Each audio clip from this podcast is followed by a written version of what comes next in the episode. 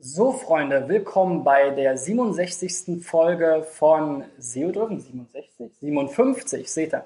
Bei der 57. Folge von SEO Driven. Diese Woche habe ich einen Gast bei mir auf der Couch, den Nils Kattau. Sag ruhig Casting Couch. genau, auf der Casting Couch. Nils Kattau, Conversion Rate Experte. Und heute sprechen wir darüber, wie man denn mit Landing Pages seine Conversion Rate optimiert.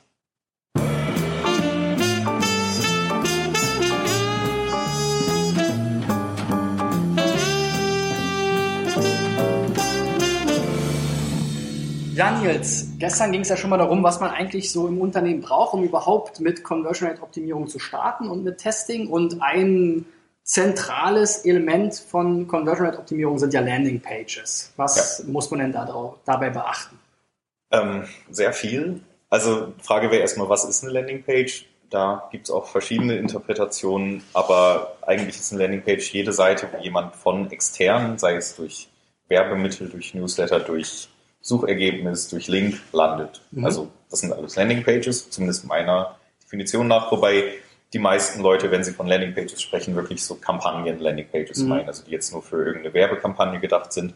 Und ähm, die wichtigsten Dinge, die man da beachten sollte, sind eigentlich, man muss sehr schnell oder sofort beantworten, worum geht's hier, was bringt mir das, wie geht's weiter. Ja. Und wenn man das tut, dann hat man schon die halbe Miete bezahlt. Mhm kann man natürlich auf viele Weisen beantworten. Und was sind da so die, die, die typischen Fallstricke, die typischen Fehler, die die Leute machen? Ähm, also ich denke, gerade in der Überschrift machen sehr viele Leute Fehler, weil die Überschrift ist super wichtig. Das mhm. sollte, je nachdem, also wenn es ordentlich gestaltet ist, ist es das Element, was sehr, sehr früh ins Auge fällt und was mhm. einem erklärt, warum die Seite toll ist, was man hier erwartet oder was einen hier erwartet. Und das sollte und, sie auch schon transportieren. Halt. Genau, und das tut Also nicht nur willkommen auf unserer Website. Genau, ja, oder, oder ganz kreative Dinge teilweise. Also es gibt leider da draußen sehr viele Texter, die zu kreativ sind, mhm. was Überschriften angeht oder was generell Texte angeht, sodass die Leute interpretieren müssen, mhm. Dinge falsch verstehen, Dinge nicht verstehen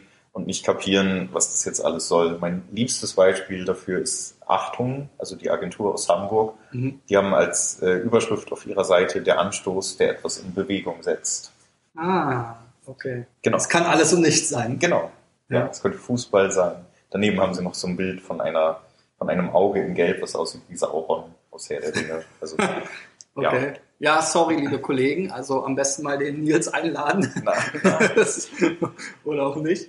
Ähm, okay, also die Überschrift ist auf jeden Fall wichtig. Was, äh, was noch? Der Call to Action mit Sicherheit? Ja, also wie ganz viele Dinge. Also man, man kann äh, oder man sollte halt so ein paar Basics beachten. Also man braucht irgendwie eine Vorteilskommunikation, dass man sagt, was ist toll an meinem Produkt. Das Ganze sollte man auch möglichst nicht in Eigenschaften formulieren, was die meisten machen. Also wenn wir jetzt diese Casting Couch ähm, äh, anbieten im Internet, dann würden wir jetzt sagen, äh, Sie ist schwarz, aus Leder.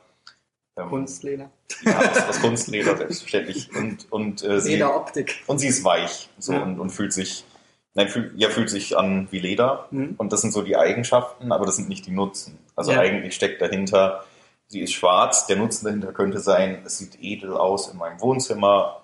Äh, sie ist aus Kunstleder, da könnte man jetzt entweder in die Richtung argumentieren, man hat kein Tier dafür getötet mhm. oder, ähm, oder es ist langlebig oder was weiß ich, was ja. die Vorteile da sind. Ähm, Leicht zu pflegen. Genau, sowas. Und äh, vielleicht auch sowas wie, dass man jetzt bequem sitzt. Das kann ein, ein Vorteil, ein Nutzen sein, aber man könnte auch vielleicht in der Richtung argumentieren. Auch bei langen Fernsehabenden kriegt man keine Rückenschmerzen und mhm. sowas. Also das sind dann eher diese Dinge, wo die Leute sagen, ah, cool, will ich haben. Mhm. Und wenn ich nur sage schwarz und so, das, das sehe ich auch auf dem Foto. Ja. Das bringt mir halt nicht so viel. Und da sollte man halt wirklich eher Nutzen formulieren statt Eigenschaften, beziehungsweise beides in Kombination. Mhm. Und äh, ja, Call to Action ist auch wichtig. Also wir hatten gestern über Buttonfarben gesprochen, das ist ja. wirklich nicht wichtig. Ähm, möchte ich auch nochmal betonen. Buttonfarben sind egal. Ähm, ja, die Beschriftung. Ne? Genau, also der, der Text beziehungsweise die Handlungsaufforderung an sich. Also was, was ist das Ziel meiner Seite? Was will der Nutzer machen? Was bekommt er dann oder was soll er machen? Was bekommt er dann? All das sollte man sehr deutlich machen, so dass die Leute es auch verstehen und, mhm. ähm, und den Reason Why kriegen, warum sie jetzt überhaupt hier das Formular ausfüllen oder den Button drücken sollen. Eine Sache, die, wo du ja auch nie müde wirst, es zu betonen, ist, dass Slider nicht unbedingt so gut sind für Landingpages. Ja. Vielleicht kannst du nochmal sagen, warum. Ja, also das Thema lässt mich nie allein. Ähm, ja, also alle, die es schon mal gehört haben, es tut mir leid, aber also Slider werden immer noch von sehr vielen verwendet und ähm, ich weiß nicht warum, weil ich habe Slider oft getestet gegen denselben Inhalt statisch, ohne Animation und es war statisch immer besser, zumindest immer, wenn ich es getestet habe. Und das Problem bei Slidern ist, ich habe halt eine sehr große Fläche, die ich einsetze oder verwende oder verschwende für nur eine Aussage. Also so ein Slide hat ja dann in der Regel ein Thema und es verbraucht einfach mal zwei Drittel meines Bildschirms. Und dann gibt es vielleicht noch vier Slides, die dahinter stehen, die im 7-Sekunden-Takt kommen. Aber wer wartet denn 28 Sekunden, bis er alles mal gesehen hat? Und mhm der Nutzer wird quasi gezwungen, an der Stelle zu verweilen, auch wenn er gar keinen Bock darauf hat. Und wenn ich nur ein Slide habe, wo ich sage, okay, ist für mich nicht relevant, dann werde ich auch weiter scrollen und die anderen gar nicht mehr sehen. Das ist das eine Problem. Dann ist es so, dass wenn ich die jetzt lese, also wenn ich da irgendwelche Informationen im Slide habe, dann bin ich vielleicht gerade an der Stelle, dass ich denke, oh, interessant, und dann fliegt er weg. Und ja. dann halt solche Dinge. Und und so weiter. Ich, ich rede zu oft darüber. Ich möchte nicht schon wieder. Naja, aber es hat, also ich sehe das halt auch immer wieder. Ne? Und das Argument ist natürlich auch, man will vieles darstellen und man kann dann die User mit verschiedenen ja, Welten abholen, aber es. Man stellt halt wenig dar, ja, weil niemand wartet die ganze Zeit. Ja, ja und, und man verwirrt dann vielleicht am ehe, auch genau. noch am ehesten. Ja, und wenn, und welche Reihenfolge würde man nehmen? Weil eigentlich das Wichtigste packt man an den Anfang, aber was ist, wenn der Mensch auf die Seite kommt, gerade einen Schluck trinkt und nach oben guckt und dann guckt mhm. er und dann sieht er nicht mehr das Wichtigste. Das ist halt nicht gut. Okay.